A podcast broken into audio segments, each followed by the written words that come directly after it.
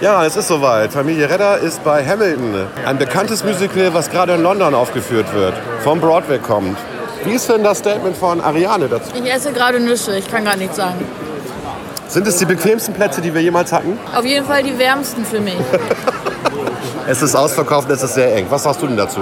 Ich bin so froh, dass ich an meine Brille gedacht habe. Ich kann das Bühnenbild erkennen. Erk? Hallo, Erk sagt nichts. Ich bin Erk. Erk ist ein Mann weniger Worte. Julia? Hallo, ich bin krank. Julia, du hast doch alles organisiert, oder? Naja, es ist nicht viel organisiert, aber das, was organisiert ist, ja. Es ist ein ganz tolles Bühnenbild. Es sind ganz viele ähm, ähm, lustige äh, Frauen und Männer hier, weil nämlich gerade Gay Pride ist. Das Bühnenbild ist toll, ne? Das ist tatsächlich sehr, sehr, sehr stimmungsvoll. Und ich bin ja 1,96 Meter und ich sitze hier mit breiten Beinen, weil sonst würde ich meine Knie denjenigen, die vor mir sitzen, in die Köpfe rahmen. Das heißt, die beiden, die neben mir sitzen, haben keinen Platz. Aber wir sitzen hier so ganz neckisch, damenhaft, ne, mit zusammengedrückten Knien. Ja, that's it. Es ist auf jeden Fall ein Erlebnis. Hinterher gibt es noch eine ausführliche Kritik von unserem Kulturbeauftragten Erk von Schneider. Tja, ich hatte ja angekündigt, ich mache ein Special aus London. Ja, da geht es einfach nur darum, was kann man hier machen. Relativ fußläufig alles. Man sucht sich ein Hotel in der Mitte von London und dann versucht man London zu erforschen. Ich bin mit der ganzen Familie hier und ist total nett bisher. Kann man nicht anders sagen. Dann interviewe ich noch meine Tochter, die hier studiert hat und jetzt ihren Master in Regie gemacht hat, abgeschlossen hat und äh, ab nächste Woche dann ähm, wieder in Germany ist und ab nächsten Monat äh, in Hamburg ein Engagement hat, Ham Hamburger Schauspielhaus. Und weil sie einfach mir so ein paar interessante Sachen erzählt über das Studium hier in, in England und in London. Äh, das ist ein relativ kurzes Interview, aber das reicht, glaube ich, auch. Wir wollten ja auch nur ein kurzes Special machen, Klaas und ich. Und ich weiß nicht, ob Siri noch was zu sagen hat. Bisher ist mir noch nicht so richtig viel eingefallen. Aber das ist das Special zu London.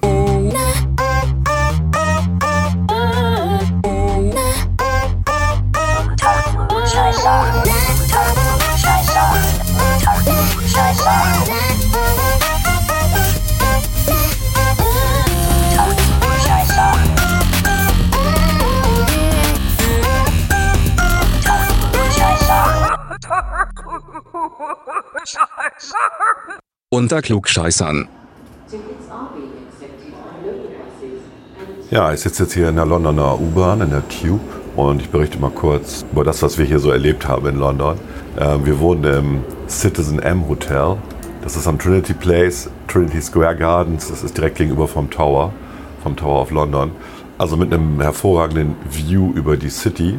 Das ist alles ganz toll. Was so ein bisschen erschreckend ist, ist, ähm, dass London ja klar, ich meine, hier wohnen irgendwie 9 Millionen Leute, dass die London City aber eigentlich komplett unbewohnt ist. Ähm, die City of London, in der, so der alte Stadtkern, der hatte noch äh, im 17. Äh, Jahrhundert noch über 200.000 Einwohner und ähm, jetzt haben die ungefähr 9.000 Leute, die da noch wohnen. Das Ganze ist also komplett ähm, dem Business vorenthalten. Das heißt, ähm, man hat jeden Morgen und jeden Abend die berühmte Rush Hour. Die Leute kommen rein in die Stadt, arbeiten hier und am Abend verlassen sie die wieder. Und wir hatten unser schönstes Erlebnis. Wir sind einmal rüber gewandert vom Trinity Place auf die andere Seite über die ähm, London Bridge zum Breakfast Club. Der ist gegenüber von dem Borough Market. Das ist so, ein, so, eine, so eine Kette hier in London, der Breakfast Club. Eigentlich mehr so für Studenten, so ein bisschen, aber es ist äh, sehr interessantes Essen. Ähm, sehr preiswert im Endeffekt auch und ähm, lohnt sich einfach. Ist ähm, so ein kleines Highlight. Man, man kriegt Kontakt zu den Leuten, hat irgendwie was. Und äh, beim Rüberlaufen über die London äh, Bridge, morgens halt, also wir sind irgendwie morgens um halb neun oder so darüber gelaufen. Um neun macht der, nee, der Laden macht schon um sieben auf, aber wir hatten um neun reserviert. Kommen dir halt Zombies entgegen. Also das, die haben halt, London Bridge ist irgendwie vierspurig für den Autoverkehr mit sehr breiten äh, Spuren für Radfahrer noch. Und dann hast du aber auch diese sehr, sehr, sehr breiten Fußgängerwege links und rechts. Und da wir dann ja gegenläufig gelaufen sind, also von der Seite, wo das Hotel war, ähm, rüber äh, Richtung Southwark, da wo die halt eher weniger Geschäfte sind, lauft, läuft man entgegen der Masse. Und es ist ein bisschen wie eine Zombie-Attacke. Alle sind grimmig, äh, laufen in sieben, acht Meter rein auf dich zu. Eine Masse, das ist der Wahnsinn. Und du musst dich dann irgendwie so am Rand, so am Geländer ranschleichen, ne? weil sonst überrennt die dich. Die meisten starren auch noch in ihre Handys die ganze Zeit, in ihre Smartphones und bereiten ihr, ihr ihren Arbeitstag vor oder lesen noch irgendwelche WhatsApps, keine Ahnung. Äh, Man kam sich ein bisschen vor, also wir waren noch die Einzigen, die gegenläufig gelaufen sind. Die halten halt alle mit der U-Bahn auf der anderen Seite der, der Themse an und laufen dann über London Bridge rüber zu ihren äh, Jobs. Und ja, warum nehmen die nicht den Bus? Naja, weil der Bus im Stau steht, wie alle anderen halt auch. Und deswegen läuft man halt. Und dasselbe wiederholt sich dann halt am Nachmittag. Also so ab vier, halb fünf hat man die gegenläufigen Bewegung, was echt irgendwie schräg ist oder auch erschreckend ist. Oder die sehen auch alle nicht glücklich aus. Also wenn die zur Arbeit gehen hier in London, die gucken alle grimmig, sind irgendwie im Stress, haben auch ein wahnsinniges Tempo drauf, ähm, vergleichbar wie New York, äh, wo die Leute ja auch eher rennen, als dass sie gehen.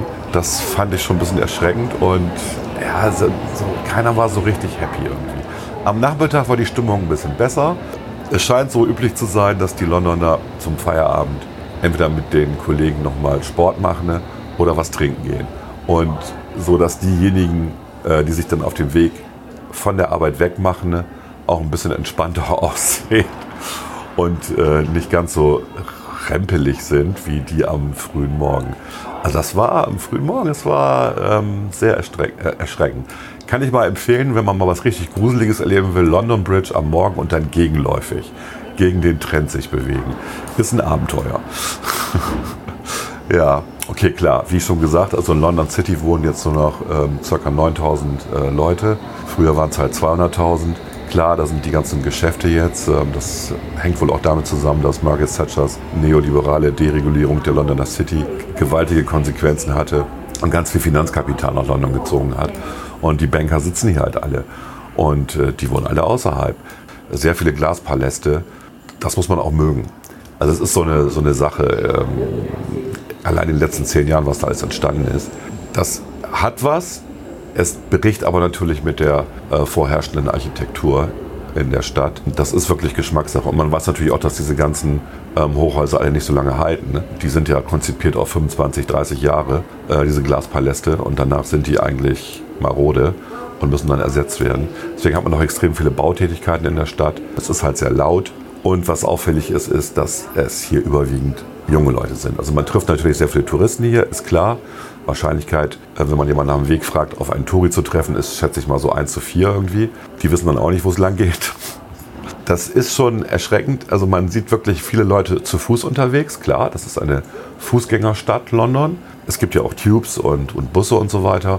Aber die meisten bewegen sich wirklich äh, zu Fuß hier. Das heißt, man läuft schon relativ viel. Also wir sind auch immer so zwischen 15.000 und 20.000 Schritte am Tag gelaufen, um von A nach B zu bekommen, inklusive Bus und inklusive Tube.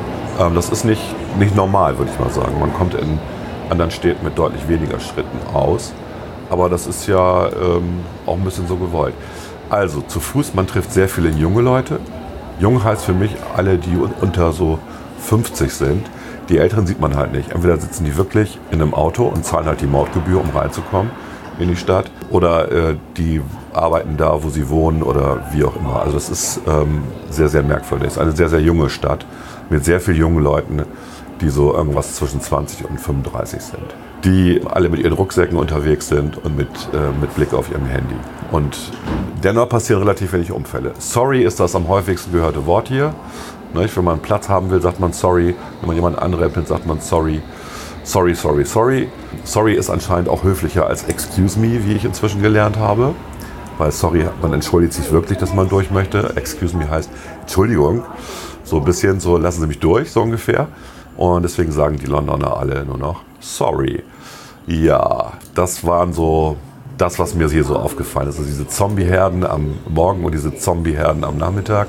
Ähm, die Locations selber an der Themse, ähm, gerade Southwark, das ist schon nett. Da langlaufen, das ist die gute Seite der Themse, würde ich sagen. Da sind sehr viele Cafés. Da ist ja auch das ähm, Tate Modern. Ähm, da sind viele Theater. Äh, das Shakespeare-Theater. Ja, da sind extrem viele, viele lustige kulturelle Sachen und sehr viele Imbissbuden und Kneipen und wir würden sagen Biergärten. Das ist, das ist toll. Man hat eine wunderbare Sicht auf die Stadt, wenn man an der Themse sitzt. Es ist auch immer voll. Getränke, Bier, Essen und so ist alles okay, ist alles nicht so teuer, wie immer erzählt würde. Ähm, London hat sich das schon ein bisschen angepasst. Die Konkurrenz ist aber auch sehr groß. Okay, die haben viele Touristen da, aber es ist eigentlich ganz nice. Auch das Hotel, in dem wir sind, ist ein sehr modernes Hotel, Citizen M. ähm, Hotel. Das heißt, äh, man hat relativ kleine Zimmer, äh, 14 bis 16 Quadratmeter sind die groß, die sind alle genormt, ähm, sehen alle gleich aus, äh, mit so einer äh, Plastik-Dusch-Wascheinrichtung am Rand des Raums, wo man dann, wenn man zu zweit in so einem Zimmer wohnt, was, die haben riesige Betten, die sind schon mal sehr bequem, aber es ist natürlich unangenehm, äh, wenn da jemand ähm, seinen, seinem Geschäft nachgeht und das Ganze ist durch eine dünne Glas- oder Plexiglaswand getrennt äh, von dem anderen, der im Raum ist. Das haben wir aber auch schon in anderen Hotels erlebt, in, in Bern zum Beispiel. Oder, also diese neuen modernen Hotels sind halt so. Das Coole an dem Hotel nun gerade ist aber, kann man nicht anders sagen, A, die, die Lounge oben, die haben eine Rhine Library oben und man hat über die Lounge, das sind noch Konferenzräume in der äh, achten Etage, einen super Blick über London. Und in den Hotelzimmern selber hat man ein iPad und wirklich auch ein iPad, nicht irgendein so billiges Teil. Man hat ein iPad und über das iPad kann man komplett Smart Home machen. Alles kann man in seinem Zimmer darüber einstellen, von der Klimaanlage bis hin zu den äh, Fensterjalousien, ähm, Fernsehprogrammen. Äh, es gibt alle möglichen Streaming-Dienste. Man kann von seinem iPhone oder von seinem Android-Phone äh, aus an die äh, eingebaute Musikanlage die, die Musik streamen und so. Das ist alles sehr schick und sehr modern. Man hält sich aber eh nicht lange in dem Hotelzimmer auf, weil es ist halt klein. Ja, also es ist zum Schlafen da und zu sonst eigentlich nichts. Und zum ja, Waschen auch noch vielleicht und Duschen. Und das war's dann. Der untere Bereich dieses Hotels ist ein, wie ein Wohnzimmer. Auch da ist es so, dass man in das Hotel kommt, ja, man, man keine Rezeption hat, sondern da stehen überall iPads rum. Und äh, man checkt dann selber ein mit der Kreditkarte. Man kann mit Apple Pay bezahlen überall in London. Es ist überall das drahtlose Bezahlen angesagt. Kaum jemand hat Bargeld. Bargeld braucht man eigentlich nicht. Selbst an den Hotdog-Ständen braucht man kein Bargeld. Das ist ziemlich cool. Wir hatten einmal das Problem, dass im Taxi, dass mit den Kreditkarten nicht geklappt hat und der Taxifahrer sagte dann gleich, it's on me. Also wir reden hier von 14 Pfund und dann sagte er dann, it's on me, weil seine Anlage nicht funktionierte. Dann hatte aber die jüngste Tochter hatte noch ein bisschen Bargeld und dann war er auch zufrieden. Also die, ähm, die verlassen sich komplett auf diese drahtlose äh, Technologie ähm, wie Apple Pay. Und manchmal klappt es halt nicht und dann sagen sie, it's on me. Cool. Trotz der ganzen Hektik, alles sehr, sehr nette Leute hier. Die äh, Pride Parade, die halt auch stattgefunden hat, war sehr, sehr lustig. Sehr viele lustige äh, Leute, ähm, Lesbians, Queers, alles Mögliche in bunten Klamotten und die hatten viel Spaß. Die ganze Innenstadt war quasi abgesperrt, autofrei und äh, war lustig. Und wir sind dann auch noch ähm, an demselben Tag in das Hamilton Musical gegangen, wo dann auch viele waren in Kostüm. Und das ist das Hamilton Musical, ein sehr bekanntes Musical inzwischen. Das ist ja in, in New York irgendwie angelaufen. Und der Regisseur hat ja auch mit Absicht, oder der Drehbuchautor und gleichzeitig Regisseur hat ja auch mit Absicht das äh, Stück so angelegt über Alexander Hamilton, dass es halt mit ähm, Personen besetzt worden ist, die eben nicht dem Standard entsprechen, äh, wie man normalerweise amerikanische Geschichte erzählt. Nein, er ist dann halt ein Farbiger, der den Alexander Hamilton spielt und eben nicht ein Weißer. Und ähm, das Musical ist wirklich, ich mag eigentlich keine Musicals, aber das Musical ist wirklich gut. Super gute Musik, super spannende Geschichte, wirklich gut erzählt, tolles Bühnenbild, aber das Theater. Ich glaube, das Theater ist 200 Jahre alt, die haben das zwar renoviert vor vier, fünf Jahren, aber die Plätze sind so ausgelegt für Leute, die vor 200 Jahren gelebt haben. Also klein und dünn. Und ich habe mich auf meinen Platz gequetscht. Und wir reden hier nicht von billigen Karten. Die Karten sind wirklich sehr, sehr teuer. Man muss auch sehr lange vorbestellen, um überhaupt Karten zu kriegen. Das ist immer ausverkauft. Aber die, äh, die, die Plätze dort, die sind wirklich für Leute, die 1,60 Meter sind und maximal 70 Kilo wiegen. Mit anderen Worten, ich saß da, musste meine Beine breit machen, damit ich sonst nicht mit den Knien, ich hätte gar nicht sitzen können, den vor mir sitzenden die Köpfe ein, ein. Das heißt, meine, meine Frau und äh, meine Tochter, die neben mir saßen, mussten ihre Beine eng zusammenschieben und nach rechts und nach links ausweichen, damit ich überhaupt sitzen konnte. Ich habe es dann auch wirklich nur bis zur Pause sitzend ausgehalten ne, und habe dann nach der Pause einen Stehplatz, den ich jedem empfehlen kann, der ein bisschen größer ist, größer als 1,70 Meter und ein bisschen mehr wiegt, empfehlen kann. Man kann also hinten einfach stehen, hat da auch einen super Blick und kriegt da alles mit, dann steht man halt. Da dürfen maximal nur zehn Leute stehen in dem Theater, aber ähm, die sind da tolerant, wenn man dann so sieht, ach, der da, der 1,96 Meter große, der 140 Kilo wiegt, gut, der darf stehen bleiben. ja, Hamilton war toll. So, wo waren wir noch? Wir waren in der National Gallery, ähm, wir waren natürlich im British Museum, Ähm, wir haben uns Westminster angeguckt, den Buckingham Palace. Wir haben uns die Kronjuwelen angeguckt und versucht, die zu klauen. Hat nicht funktioniert, verdammt nochmal, die sind wirklich gut abgesichert. Wir waren ein bisschen enttäuscht tatsächlich ähm, von den Juwelen, von den Kronjuwelen und von dem ganzen Brimborium, was da im Tower ist. Für alle die, die mal in Wien waren, wenn man sich da äh, mal die Schätze anguckt, das ist ja deutlich weniger besucht als der Tower. Aber die Wiener haben einfach durch das geniale Verheiraten äh, ihrer, ihrer Familien Schätze angehäuft. Meine Güte. Sorry, aber da kann die Royal Family ähm, nicht mithalten. Das, ist, das war ein bisschen enttäuschend, ja. Also was Schätze angeht, Juwelen angeht und so weiter, äh, da sind die Wiener immer noch ganz weit vorne, deutlich ähm, weiter vorne als die Royal Family. Wo waren wir noch her? Äh, wir waren im Imperial War Museum. Äh, sehr interessant, weil es geht dann nur um den Ersten und den Zweiten Weltkrieg, auch mit sehr viel Einblick, wie halt Krieg auch Gesellschaften voranbringt, Gesellschaften verändert. Tolles Museum. Ähm, wir waren natürlich in der ähm, Modern Tate, Tate Modern, so heißt sie. Und anders als äh, bei uns bei vielen, wie die neue Pinakothek oder so, schon also sehr, sehr groß, einfach riesig, kostenloser Eintritt und auch wirklich dann großformatige Bilder, die man sonst auch gar nicht woanders unterkriegen kann und großformatige Installationen. Ähm, ganz toll, am, am, schönsten dieser eine Radioturm, der ähm, Babel 2001 hieß. Einfach eine, eine Installation mit, ich weiß nicht wie vielen, 2000 Radios, von ganz unten quasi dem Volksempfänger, der die unterste Basis bildete, bis nach oben zu den modernsten Radio Shack äh. Ähm, riesig hoch, ich glaube 10, 11 Meter hoch das Ding. Und ähm, die Radios funktionierten auch alle und da lief dann was draus. Also man hörte verschiedene Radiosender in dem Raum. Das war schon irre. Und es gab viele andere coole Installationen da. Und man, das Tollste ist am, am Tate Modern, wenn man hochläuft, man hat einen super, super Blick nochmal über London, der halt nichts kostet.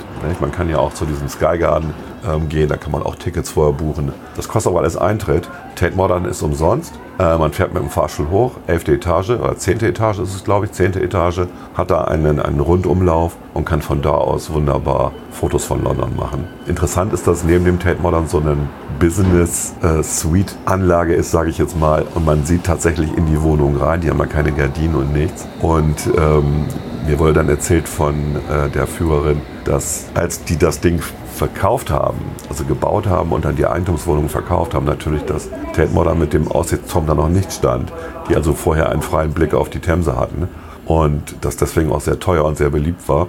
Inzwischen guckt man aber von der Tate Modern aus, äh, Aussichtsplattform in diese Wohnung rein und äh, die waren halt deswegen sehr aufgeräumt. da möchte ich eigentlich nicht wohnen, wenn mir ständig Leute in die Wohnung gucken. Ja, so viel erstmal dazu.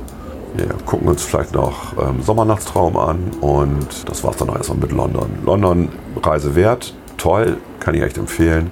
Macht Spaß, man muss halt gut zu Fuß sein, das ist wichtig. Die Cabs sind unheimlich nett, die Taxifahrer. Äh, in der U-Bahn kann man sie eigentlich nicht verlaufen und verfahren. Netter Ort für den Familienurlaub, für jeden was dabei. Ah ja, Shopping. Genau, shoppen kann man hier natürlich hervorragend. Man wird super bedient. Es ist ähm, andere Servicestruktur als in Deutschland. Es ist einfach toll und die Preise völlig okay für die, für die Markenartikel, die man hier bezahlt. Die haben auch zum Teil immer ordentlich Rabatte für Touristen. Was finde ich nicht gut, ähm, dass die sonntags aufhaben, die Geschäfte. Das ist nicht so meins. Ich finde es ja immer schön, wenn es so eine Art Ruhetag gibt. Aber obwohl die Geschäfte aufhaben, ist London am Sonntag ruhiger. Das merkt man schon. Einfach dadurch, dass die Businessströme nicht da sind. Trotzdem ist es nicht so ein Sonntag wie bei uns, ne, wo man dann wirklich den Family Day hat, ähm, sondern es ist auch eine Mischung immer aus, wir haben frei, aber wir gehen auch gerne einkaufen. Also das ist so ein, so ein bisschen anderer Schnack. Ansonsten, very nice. Yes, ähm, sehr freundliche Leute überall, alle nett zu einem gewesen, sehr nette Leute. Lustig natürlich auch, dass die äh, Leute von der, von der Pride dann in ihren Federboas und ansonsten nackig U-Bahn gefahren sind. Und meine Frau dann sagte, ich setze mich nie wieder auf den U-Bahn, auf den U-Bahn-Stuhl. Ja, das war lustig. Also sehr schräge Kostüme, sehr witzig alles und ja, ein echtes Highlight. London. So, so viel zum Special ähm, London.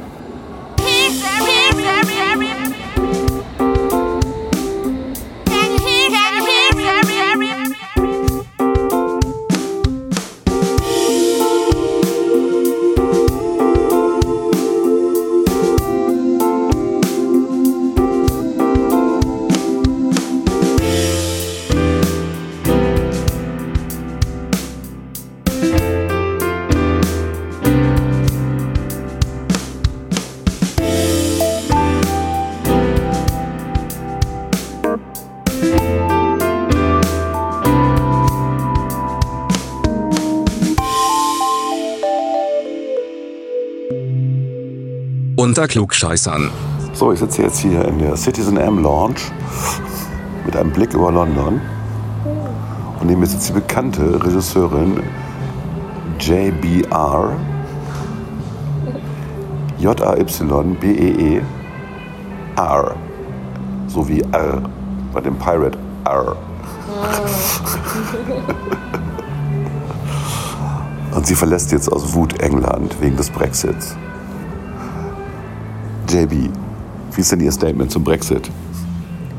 Ich finde es alles saudumm, aber die Hoffnung ist ja, dass alles so gut schief geht, dass alle anderen Nationalisten in Europa sich denken, ah, EU ist vielleicht doch gar nicht so schlecht.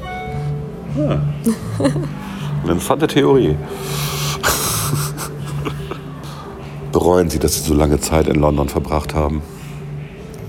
Nee, ich bereue es aber außerhalb von London gewohnt zu haben, weil das Pendeln tatsächlich teurer war, als sich einfach eine Wohnung in London zu suchen. Ist das wirklich so? Es ist leider wirklich so, ja.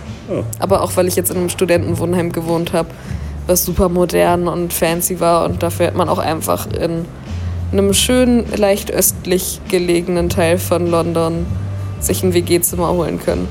Das wäre halb so groß, aber ist okay. Okay. Das hätte man ja vorher abklären können, ne? Hätte man, wenn die Uni einem vorher gesagt hätte, wie der Seminarplan aussieht und nicht so getan hätte, als würde man jeden Tag in der Uni sitzen, wenn man eigentlich nur zwei Tage die Woche Uni hat. Ist denn der Eindruck richtig, dass man so, das sind ja überwiegend Privatunis hier, das wird ja immer viel bezahlt pro Semester, dass man eigentlich mit dem Bezahlen des Semestertickets schon den Abschluss gekauft hat? Ähm, ich ich würde ja sagen, hoffentlich nein. Ich habe jetzt nicht gehört, wie die Noten meiner Kommilitonen sind. Ähm, aber an sich muss ich sagen, ich habe jetzt mittelgute Essays abgegeben und relativ gute Noten bekommen. Also ja, schon ein bisschen. Aber ganz ehrlich, bei dem, was man hier bezahlt, auch okay. Das ist ja ein ganz anderer Ansatzpunkt als an den deutschen Universitäten und Hochschulen. Naja, aber hier ist es ja auch wirklich so ein Fließband. Hier geht es ja am Fließband. Du hast ja keine Semester wie bei uns, wo du dir deinen Plan selbst gestalten kannst und auch vielleicht mal ein Semester nebenbei arbeitest und dafür ein Seminar weniger wählst. Sondern du hast hier vorgegebene Stundenpläne und alle müssen gleichzeitig anfangen und gleichzeitig aufhören. Was halt dazu führt, dass man entweder die Leute mit durchschleppt oder dass man Leute dann, naja, man muss dann halt das ganze Jahr wiederholen, was dann bei den Preisen auch für viele nicht möglich ist, glaube ich. Also wird versucht, alle irgendwie durchzukriegen. Ja, mit dem Brexit steigen jetzt auch noch die Semestergebühren für die Europäer. Die verdoppeln sich quasi, habe ich gehört. Ja, also bei mir wären es äh, 10.000 Pfund mehr gewesen, wenn ich nicht EU-Bürger wäre. Was bei uns auch einige bezahlen mussten, die sich dann noch mehr geärgert haben, logischerweise. Mhm. Also ich fand es bei uns schon teuer, aber es ist mehr als das Doppelte, ja.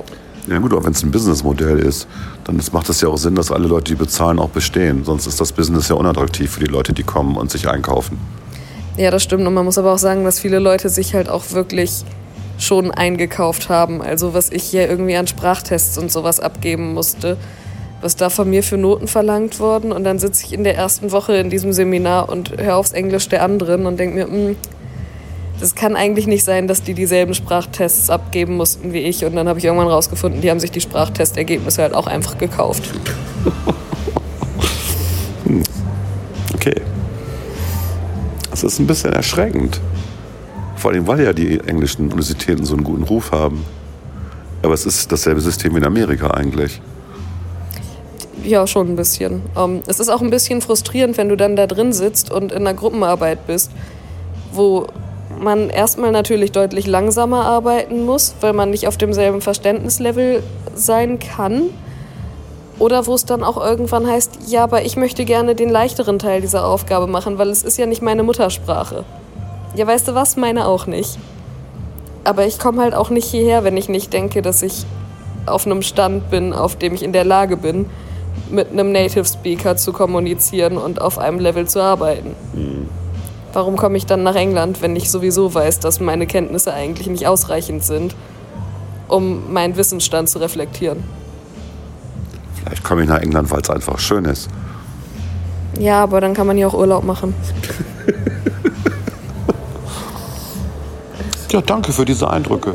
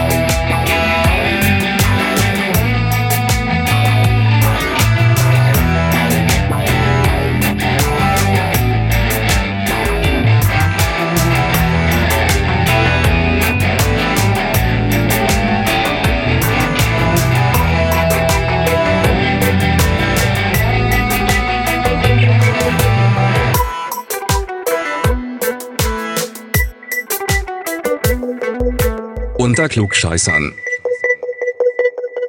So, das war's dann, ähm, das Special zu London. Äh, auffällig ist, wenn man hier in der, U-Bahn sitzt und äh, das Mind the Gap. Also wenn die U-Bahn-Stationen, äh, die U-Bahn-Züge anhalten, dann ist meistens immer so ein kleiner Gap zwischen ähm, dem Zug selber und der Kante von, dem, von dem Boardwalk sozusagen. Und dieser Gap ist normalerweise nicht größer als vielleicht fünf bis sieben Zentimeter. Aber die ganze Zeit, wenn die Türen aufgehen, sagt eine Stimme immer Mind the Gap, Mind the Gap. Ich frage mich, warum es noch keinen Rap-Song gibt, der Mind the Gap heißt. Ähm, das wäre sehr, sehr witzig. Ich habe einmal an der falschen Station den Halteknopf gedrückt und dann ging die Tür auf der anderen Seite auf, also auf der, wo ich gedrückt hatte. Ich weiß nicht, ob das ein Fehler war, ein technischer Fehler. Da war natürlich ein Riesengap. Der Gap war ungefähr 50 Zentimeter und alle, ähm, die äh, in der U-Bahn saßen, ne, guckten mich an, als wenn ich ein Außerirdischer wäre und sahen dann aber auch diesen Gap und dann hat, hat jeder verstanden, warum Mind the Gap echt ein wichtiger Satz ist. Also das Witzige war, dass die Türen auf der falschen Seite aufgingen. Ist aber nichts passiert, keiner ist ausgestiegen, weil das war an so einem Nebenbahnhof oder so. Ähm, Mind the Gap. Mind the Gap haben wir dann, war unser Running Gag, auch wenn wir in den Fahrstuhl gestiegen sind oder wie auch immer. Mind the Gap ist der Satz, den man hört, wenn man in der Londoner U-Bahn unterwegs ist. Ja, äh, ansonsten ähm, U-Bahn, tolle Sache. Ähm, lange Rohre, man muss viel laufen. Barrierefrei ist das alles nicht hier so übrigens, ne, wenn man da mal drüber nachdenkt, was in Deutschland so Sache ist. Oder Umweltschutz. Naja, also wir haben ja diesen grünen Punkt, wir haben diese Pfandsysteme auf Einwegflaschen.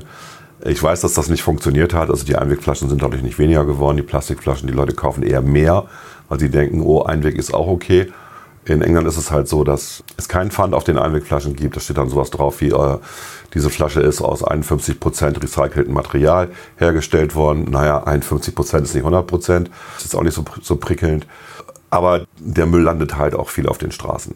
Da wird viel weggeräumt. Sie haben sehr viele Leute beschäftigt, die sich ähm, ähm, um die Parks kümmern, dass die Parks sauber sind, dass die Straßen sauber sind. Auch in den Restaurants. Es wird immer sehr viel gewischt, gefegt. Das ist eine andere Qualität als bei uns. Gut, es ist ja auch wirklich eine Millionenstadt. Sehr, sehr viele Millionen mit sehr, sehr vielen Touristen. Ampeln interessieren eigentlich auch niemanden. Also die Autofahrer schon, die halten sich so halbwegs dran. Radfahrer, Fußgänger pfeifen drauf. Gut, das kennt man aus anderen Großstädten auch. Das ist halt relativ normal. Hier kommt natürlich noch hinzu, dass ja sehr viele Touristen unterwegs sind, die dann nicht wissen, in welche Richtung man zuerst guckt, wenn man die Straße äh, überquert, weil hier Linksverkehr ist.